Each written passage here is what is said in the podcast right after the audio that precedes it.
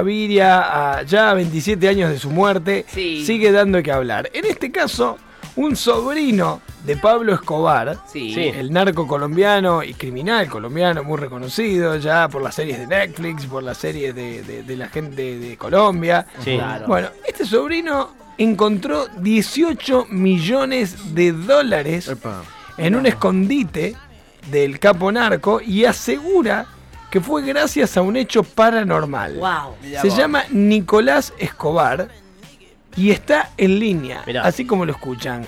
Hola Nicolás, bienvenido a Pulso. Joel Rossi te saluda, ¿cómo andás? Joel, muy buenas para ustedes allá en Argentina, para todas estas personas que en este momento pues están escuchando esta entrevista y sobre todo y muy en especial a ese grupo que hace posible que esta comunicación salga al aire, que es la gente que maneja el control para que los Muy audios bien. puedan salir como deben de bueno. Festejan del otro Qué lado del bueno, vidrio. están a los, a los saltos. Está en apagado. Se vuelven locos. el Preguntan equipo- si le vas a mandar algo de el- lo que encontraste. Claro. El equipo- quedó algo de alguien. El, equi- equipo de producción más el, el- todo el área técnica están a los saltos ahí. Acaban de destapar un champán en este momento. Qué bueno. La primera vez que alguien los reconoce, Ya Nicolás, están- así que... Que un entrevistado lo reconoce. Gastando por adelantado. Nicolás, a ver, antes de llegar al hecho en sí de los 18 millones de dólares, ¿cuál era tu relación o cuál fue tu relación con Pablo Escobar Gaviria? Con tu tío, digamos. Bueno, eh, con Pablo, pues, acompañarlo en muchísimas oportunidades. Cuando tenía la oportunidad de estar en Colombia, porque me crié en Europa, siempre estaba al lado de mi tío.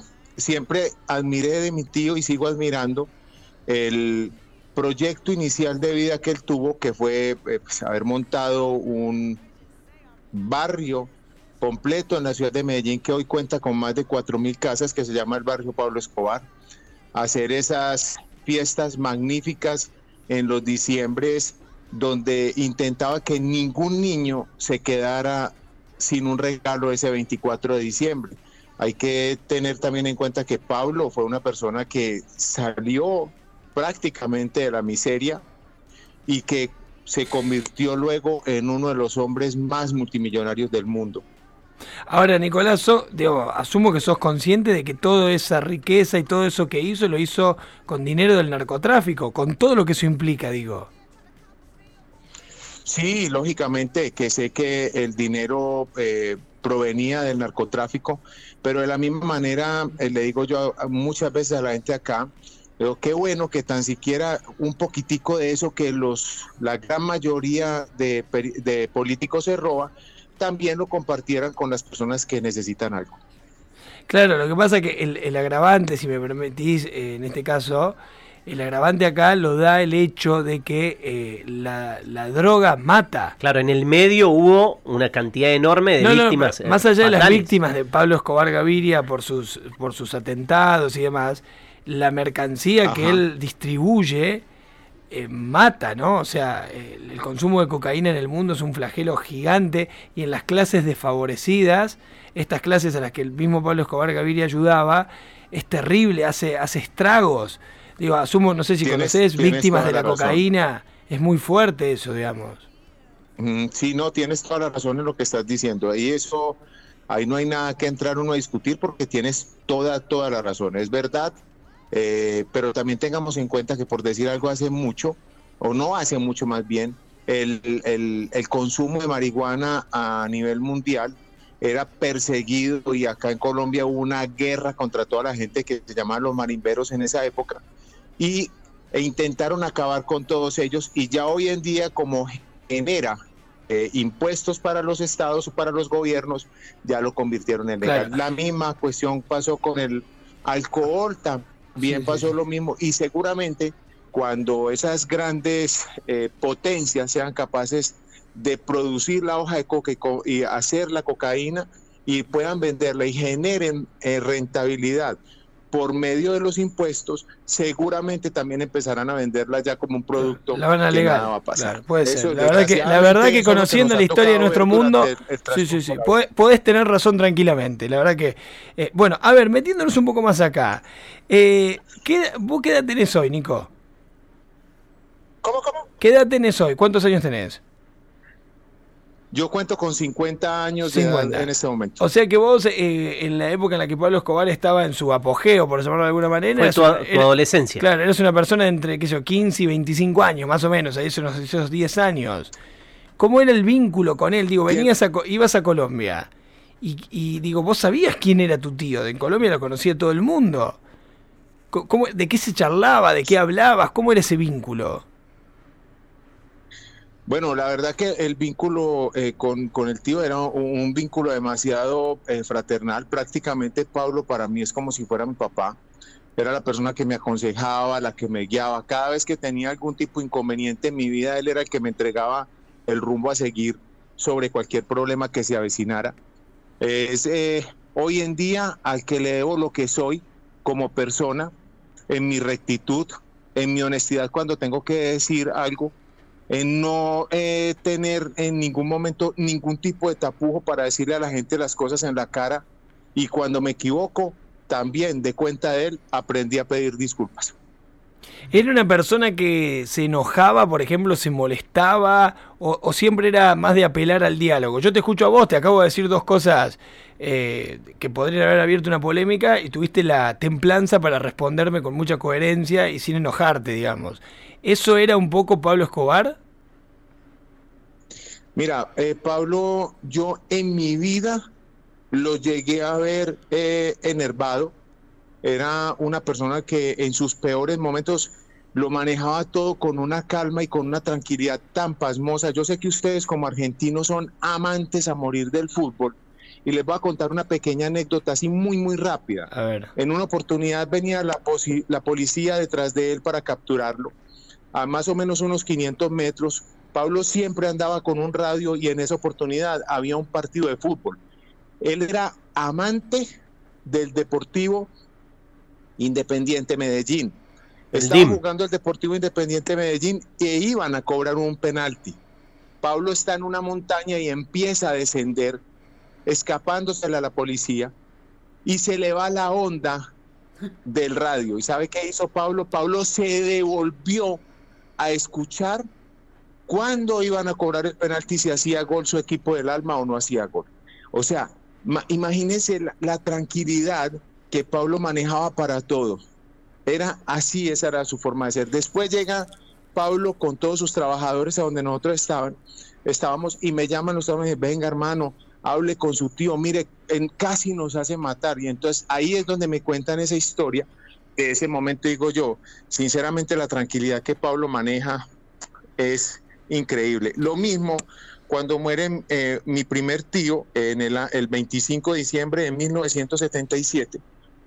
Yo jamás vi a Pablo derramar una lágrima de sus ojos. O sea, todo lo manejaba con una templanza, con una tranquilidad pasmosa. La verdad que es- era una persona increíble en, en- su tranquilidad, en su calma para manejar todo. Lógicamente que cuando tenía que hablar con energía, también lo hacía sin ningún tipo de problema. Eh, por si alguien se acaba de sumar a la radio, estamos hablando con Nicolás Escobar. Esto es un- debe ser de las notas del año que vamos a hacer acá y, en Córdoba.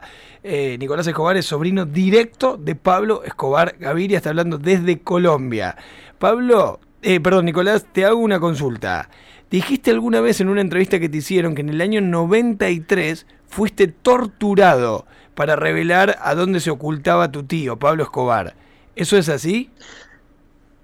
El 17 de mayo de 1993 me secuestró la policía colombiana, me torturó durante siete horas, dos de mis trabajadores me los picaron en pedacitos con motosierra. Directamente la policía colombiana para que yo revelara dónde estaba mi tío Pablo. Me ponían la motosierra encima de mis piernas, diciéndome que ya me iban a mochar mis pies. Yo les decía, mochenlos, que entre más rápido me maten, menos sufro, pero eso sí, de mí ustedes no van a saber jamás dónde está mi tío. Porque si algo me enseñó él es que si yo estoy sufriendo, no tengo que trasladarle mi sufrimiento a las personas que yo quiero. Nicolás, te hago dos en una. La primera con respecto al monto que, encontraste, estos 18 millones de dólares, si, están en condiciones de ser utilizados. Además creo que había una pepa de oro que me llamó la, la, atención entre lo que, lo que encontraste. Y la segunda es cuál es la relación con tu primo. Tu, primo y tu tía vinieron a, a, la Argentina, de hecho tu primo decidió cambiar el, el apellido y vos cumpliste con una de las últimas voluntades de Pablo Escobar que sus restos descansen en la hacienda Nápoles, en uno de los árboles de, de la hacienda Nápoles. Tengo esas dos en una. ¿Qué En pasa con el dinero? En la ceiba de la hacienda Nápoles, sí. ¿Qué pasa con el dinero? Y la otra, ¿cuál es la relación con tu primo? Bueno, te voy a arrancar con la primera. El, en cuanto al dinero que se encontró, el, el cálculo se hace por los recipientes y las bolsas donde estaban. De ahí se puede cuantificar que había mínimo 15 millones de dólares, normal 18 millones de dólares. El- los dólares son de esa época o fueron de esa época cuando Pablo de Ayaca ha cambiado en dos oportunidades el tipo de moneda americana y ese tipo de billetes si estuviera en perfectas condiciones mm, no tendría prácticamente ningún tipo de valor, le tocaría pues ir a cambiarlo directamente al, al- a los bancos norteamericanos, cosa que para un colombiano sería imposible hacer. Lo otro es que eh, al estar tantos años metido dentro de esos empaques en que estaban, ese eh, dinero cogió hongo y por ende se pudrió, se dañó y no es servible ni siquiera eh, para comprar un refresco. Ahí está la respuesta a la primera pregunta. Sobre la segunda pregunta, he sido un constante defensor de mi abuela Hermilda, madre eh, de Roberto y de, y de Pablo, eh, en la cual el señor eh, Juan Pablo Escobar, o hoy en día eh, Sebastián Marroquín, tilda como la persona que entregó a su propio hijo a la justicia para que lo asesinara. Le contamos a la gente, Sebastián hecho- Marroquín es el nombre que Esto- adquiere el hijo de Pablo Escobar y la teoría de la madre de Pablo Escobar, es decir, de tu abuela, es que Sebastián, tu primo, en- terminó entregando a Pablo Escobar. No, el Sebastián Marroquín dice que mi abuela Hermilda entregó Ah. a Pablo. Ah, mira. Sí, y todo esto lo ha hecho para salir a vender eh, unos libros que supuestamente con ese dinero es el que ellos ve- viven vendiendo libros. Yo me he hecho siempre y me sigo haciendo una pregunta bastante importante y es que eh, en la guerra que vivimos nosotros acá eh, secuestraron y asesinaron por orden eh, de Pablo Escobar a dos familias completas, una era la familia Galeano y la otra era la familia Moncada, y a ellos les quitaron todos los millones de dólares que habían acumulado durante todos los años también de ser narcotraficantes dentro de nuestro país. Todo este dinero, todo este miles de millones le quedaron al señor Marroquín y a su señora madre. Entonces eh, ha salido a todo el mundo a contarle que ellos no han tenido nunca un solo centavo, que son víctimas de la guerra. Esto es totalmente falso. Y es en, una y en tu mentira, caso, Nicolás, eh, eh, elaborada, vos- pues, en tu caso, Nicolás, vos, vos tenés, eh, vos de qué vivís, digamos. Yo, te- mira, yo soy, primero que todo, soy empresario. Segundo que todo, tengo el museo de Pablo Escobar en, en la ciudad de Medellín, acá en Colombia. Y tercero, le tengo que agradecer que hoy no tengo que preocuparme por absolutamente nada eh, en mi vida si, eh, en, lo- en cuanto a lo económico, gracias a Pablo Escobar. O sea, yo tengo que ser eh, concreto, tengo que ser sincero y tengo que ser claro. O sea, vos no tenés, no te quedó nada, digamos, del dinero del narcotráfico, en resumen. Al, al contrario, al contrario, yo estoy diciendo que yo hoy vivo con mi tranquilidad económica gracias a lo que Pablo Escobar me dio. Y tú, perdón, y Pablo Escobar, o sea, tu tío, te había pedido expresamente que eh, entierres su, su- Sus restos. sus restos en algún lugar en particular. ¿Esa charla existió entre él y vos? ¿Cómo fue ese, ese momento? Mira, te voy a contar el, el- el- el- la, toda la historia completa que es eh, bien bonita. Eh, en una oportunidad yo estaba en una caleta, caleta es el sitio donde usted se esconde o esconde armas o esconde droga o esconde dinero con Pablo, acá en la ciudad de Medellín. Y en ese, después de haber comido, en vez de habernos levantado de la mesa, que era lo que normalmente hacíamos, y nos íbamos a ver eh, las noticias del día para saber qué había pasado dentro del país, pues nos quedamos fue hablando en la mesa del comedor con uno de las personas que él más quería, se llamaba Otoniel González Franco alias Soto. Y en esa charla, no sé por qué, llegó a, tema, como tema de conversación algo que nunca se tocaba, y era la cuestión de qué, qué pasaría cuando alguno muriera, porque Pablo tenía un lema y era, él decía, el día que nos vayan a capturar, primero nos pegamos un tiro en la cabeza antes de dejarnos coger. Y cuando usted llegaba a donde estaba Pablo, lo primero que le entregaban era una pistola para que usted tuviera para poderse defender. Ok, en ese tema de, conversación, dice Pablo, no, mm. el día que yo me muera, yo quisiera estar enterrado en la entrada de la hacienda Nápoles, al lado de esa ceiba, y que esas, esos, esos brazos de ese árbol me abracen y yo quede ahí perpetuado. Bueno, Pablo muere, eh, yo le hago la insinuación al señor Marroquín, le digo, mire hermano, yo un día hablando con su papá, su papá me dijo que él quería estar enterrado en Nápoles y que quería que lo enterráramos junto a la ceiba. A él eso ni le importó, pues no le hizo ni siquiera caso. Yo como soy un convencido de lo que hablé durante toda mi vida con Pablo, lo que me enseñó y lo que soy, eh, cuando muere mi abuela Armilda y hago la exhumación del cadáver de Pablo para poder verificar que Pablo se suicidó, para poder verificar que tenía el tatuaje de pólvora en su oído derecho.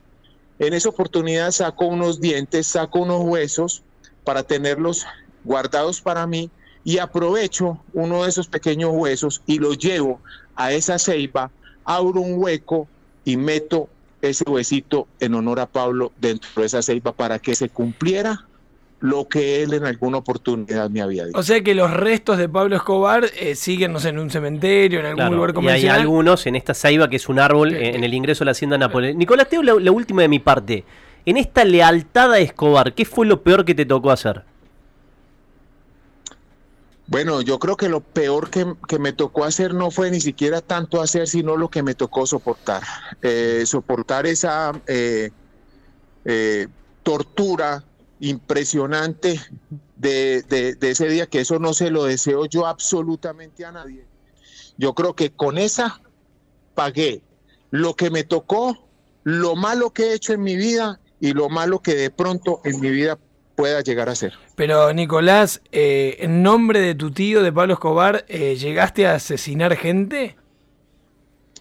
Nosotros no teníamos necesidad eh, de hacer absolutamente nada malo, pues porque a disposición de, de nuestra familia teníamos un batallón que en el momento en que alguien llegara a tocar contra nosotros siempre estaba pendiente para defendernos.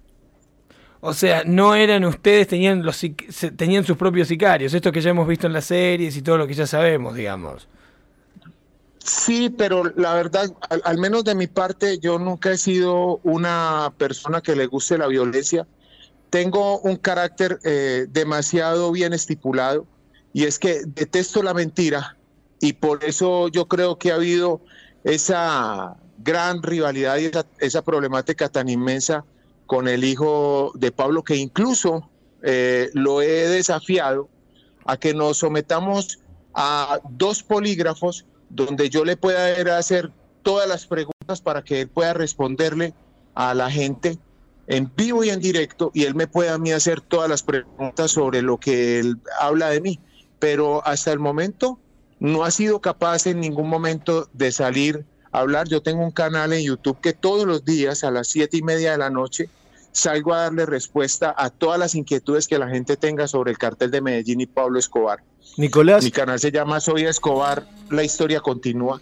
Y ahí he dicho, ¿por qué no salimos en vivo y en directo y le contamos al mundo todas las atrocidades que usted, siendo tan niño, cometió en Medellín? Ahí está, por decir algo, las violaciones, eh, el asesinato de un policía muy, muy conocido acá en Medellín, donde él estuvo y participó en ese proyecto. Entonces yo le he dicho, salgámoslo en vivo y en directo, con dos polígrafos, que eso no nos dejan mentir, y pues miramos a ver quién es el que dice la verdad y quién dice mentiras. ¿Vos descubriste los 18 millones por una aparición? Eso también es particular. Claro, sí, porque la noticia dice que el, el descubrimiento de los 18 millones de dólares obedece a, a una cuestión Sobrenatural. eh, paranormal, si se quiere.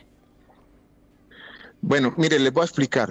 Eh, para nuestra familia es algo muy, muy normal eh, tener la posibilidad eh, de ver o sentir presencias fantasmales, si, así lo quieren llamar ustedes. Con Pablo era normal estar en un sitio escondidos y Pablo decir de un momento a otro nos vamos de acá porque nos van a caer, pero nadie había llamado, nadie le había escrito, nadie le había dicho, sino que era simple y llanamente su capacidad extrasensorial que manejaba. Y nos íbamos y efectivamente, cuatro o cinco horas después llegaban los helicópteros dándole bala a ese sitio o la misma gente del grupo élite disparando antes de entrar a preguntar quiénes eran los que estaban dentro de esa eh, propiedad. Entonces esto es algo que siempre nos ha acompañado. Nicolás, te agradecemos muchísimo este contacto. Gracias por, por prestarnos estos minutos, por esta charla, eh, más allá de las diferencias que podemos llegar a tener en cuanto a, a- a cómo vemos lo- la vida y los valores, la verdad eh, es, es un, un gusto poder charlar en estos términos. Así que gracias por, por prestarnos parte de tu tiempo para esta charla. Que tengas un- una buena jornada. Joel, eh, y a todo el grupo de trabajo, no, muchísimas gracias. Eh, siempre estaré atento a cualquier inquietud eh, que ustedes tengan. Pues si uno que conoce la historia, que le tocó vivirla y que puede entregarle respuesta a las inquietudes de las personas no lo hace, pues entonces siempre vamos a estar eh, prestos a que la información que entregó el gobierno en su momento, que era lo que les convenía, sea lo que se siga diciendo. Recuerden que mi canal de YouTube Soy Escobar, la historia continúa, siempre estará también ahí para darle respuesta a la gente que tenga algún tipo de inquietud.